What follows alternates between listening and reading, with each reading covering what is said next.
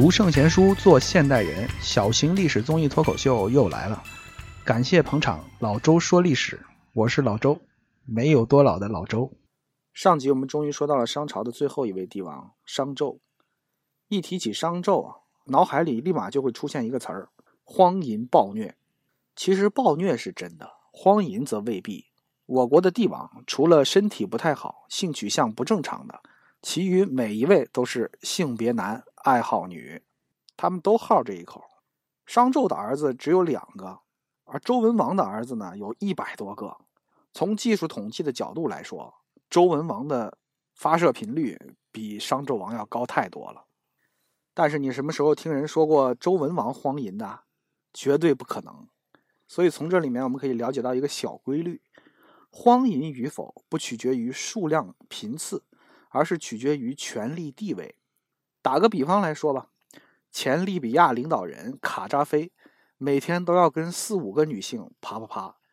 古巴前领导人卡斯特罗据说一生曾经睡过三万五千个女人。卡扎菲让人整下去了，那这就是个丑事儿。那卡斯特罗家族他依然在台上，这就不叫个事儿。商纣所干的那些所谓的坏事儿，大多数都很符合一个大权独揽者的身份。他从老百姓身上搂钱，提高税负，盖了几个高档的楼台馆所，其中最有名的叫摘星楼。楼里面收藏了一些奇珍异宝，在旁边又弄了一个私人动物园，用作观赏游乐。就这些事儿啊，在今天看来也不算是太大的问题嘛。这叫用经济杠杆调节一下收入分配，只不过是自己这边分配的多了点儿。老百姓那边分配的少了点在生活作风和物质享受方面，也就是说，在荒淫和奢侈这两个方面，我们实在是没有资格去批判商纣的。大家半斤八两，互相仰慕。呃，这里我们重点要说的是商纣的暴虐，因为他所处的时代还是奴隶社会，还没有人道主义的说法。所以他的暴虐程度呢，在今天看来是比较过分的，这是他的时代局限性。当时国家最高级的干部叫做三公，西伯侯姬昌就是三公之一。除了姬昌以外，其他两位因为得罪了商纣王，一个被做成肉酱，另一个被做成了肉干。姬昌是三公里面唯一幸存的一位，他知道两位同事的悲剧以后呢，就误伤其类，偷偷的感叹了一下。结果被一个叫做崇侯虎的人，这人是个贱人啊，他告发到商纣那里。商纣一看，嘿，我没让你叹气，你就敢叹气啊？显然是对我不满呐，就把这西伯侯姬昌给我也抓起来了。那姬昌呢就被囚禁起来了啊，在一个叫做右里的地方。他的长子名叫伯邑考，此时呢正在商朝的都城里面做人质啊，就正好就在商纣王手里面。商纣王就下令把伯邑考做成肉羹送给姬昌当饭吃，吃完以后才告诉他：“你刚才吃的肉羹是用你儿子做的。”这三位最高级的干部，第一个做成了肉酱，第二个做成了肉干，第三个吃了自己亲生儿子做成的肉羹。这光听着就觉得挺恶心的哈。可是西伯侯姬昌当时他是个什么反应呢？这历史上没有记载。他是不是放声大哭啊，或者是破口大骂呀？这些肯定都不是他的风格啊。那样的话，他就永远都出不来了，也不会再有后面的故事了。大人物跟普通人的一个重要区别就是喜怒不形于色，从外表看不出来任何内心的想法，有的时候甚至是截然相反的。姬昌就是一个大人物啊，他没有任何的情绪，不哭不闹不抗议。他用研究学术的方式来转移自己的注意力，把心思都用在研究易经八卦上面。最后呢，他在监狱里面写出了中国历史上最神奇的一部书《周易》。姬昌在监狱里面写书，周国的其他人呢就在外面活动啊啊营救他。他们用金钱、美女、良马去贿赂商纣。这一招我们前面讲商汤被囚的时候就讲过啊，特别有效。屡试不爽。这商纣他受贿之后呢，也是同样的头脑发热，一高兴呢就赦免了姬昌。姬昌出狱以后，他的反应跟商汤不同哈，他出狱以后并没有立马的逃回周国，而是面见商纣，主动要求献出一片土地给商朝。商纣心说：“这人是彻底让我给吓傻了，是吧？吃了自己的亲生儿子，却没有半点反应。出来以后还自己主动要求割地赔款，于是他就欣然接受了这份献礼。趁着这个热乎劲儿呢，姬昌就非常谦卑地向商纣提出一个请求，说能不能把炮烙之刑给废除掉？这个刑罚稍微有一点残忍，传出去呢有损大王的清誉。商纣此时心情正好啊。”而且他拿人家的手短，就同意了姬昌的这个请求。实际上，姬昌的这招棋是非常厉害的。表面上看起来卑躬屈膝、委曲求全，可是他失去的只是一点点的土地，得到的却是天下的人心。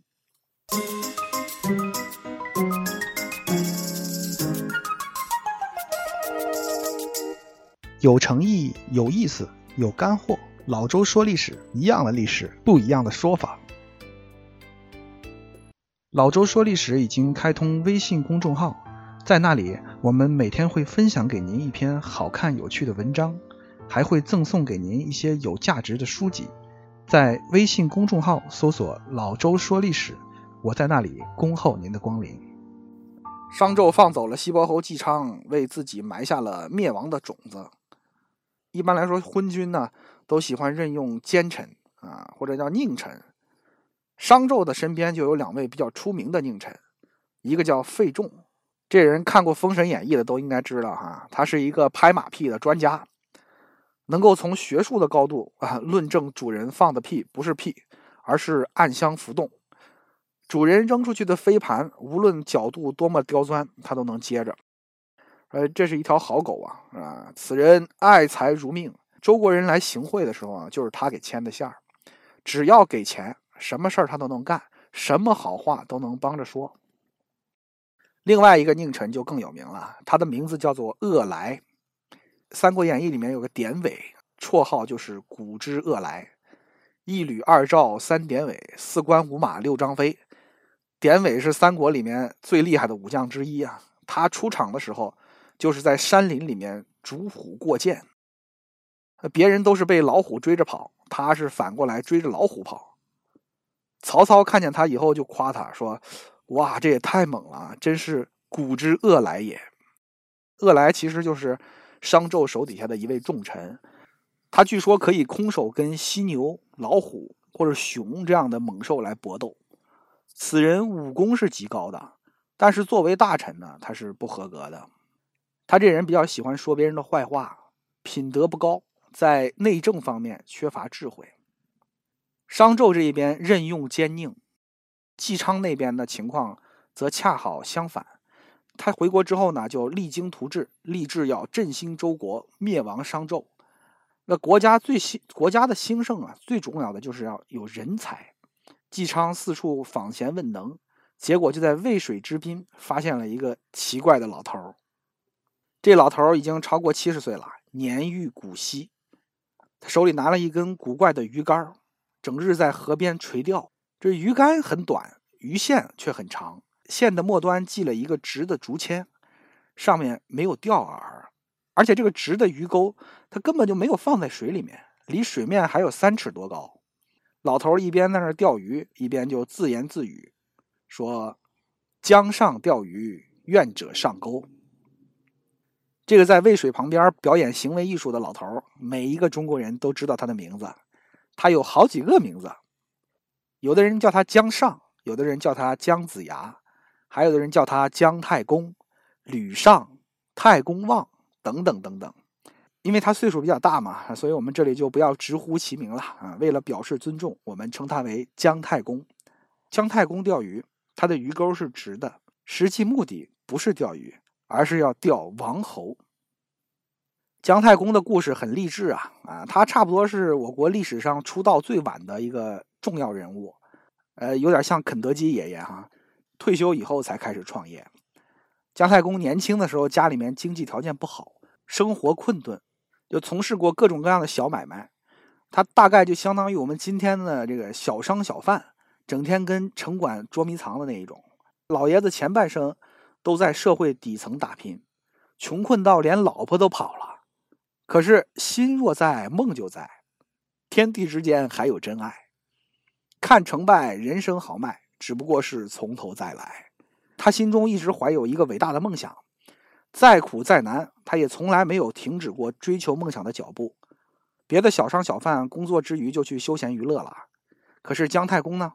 他业余时间全部用于学习，天文地理、奇门遁甲、军事谋略，无所不通。传说后来姜太公功成名就以后啊，他公布封神榜，他老婆就回来跟他重叙旧情啊。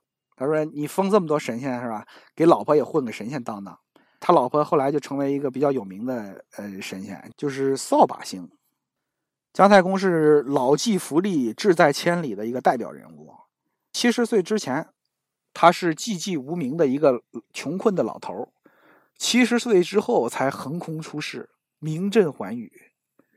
姜太公在中国历史上的地位非常高，后世有无数的名人都把他当做偶像。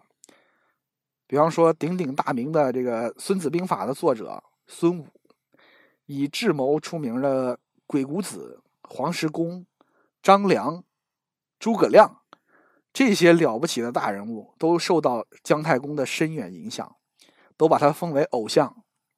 后来春秋战国时期，我国产生的这个诸子百家，比方说儒家、法家、兵家、纵横家等等，这些都对姜太公是推崇备至。尊奉他为百家宗师，这些诸子百家之间，他有很多争论，有矛盾，但是他们都有共同的崇拜对象，那就是姜太公。我们中国的古人喜欢把特别杰出的人神化，姜太公在古人心中的地位啊，和神仙就是一模一样的。以前我们有一个民间的习俗，在过年的时候，除了贴对联以外，还要在门楣上面贴一条横幅，上面写着。姜太公在此，百无禁忌。也就是说，姜太公一出来啊，其他的神仙通通都要回避。姜太公是一个厉害的不得了的人物，他辅佐的周文王姬昌也不是一个等闲之辈，人家是《周易》的作者。呃，说起占卜算卦来，没有人比他更专业。因此呢，传说中姬昌见到姜太公，他并不是一个偶然事件，而是早有预知的。有一次，姬昌要外出狩猎。他就卜了一卦，这卦辞显示呢，今天出猎所获得的猎物啊，非龙非螭，非虎非熊，今天出去的收获将会是一位成就王霸之业的辅臣。